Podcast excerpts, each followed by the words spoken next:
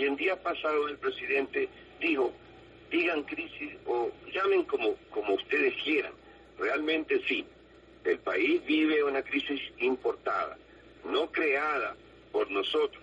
Vivimos una crisis importada producto de lo que todo el mundo conoce. Conoce la, baja del petróleo, la, qué sé yo, el, el tema de la subida del dólar.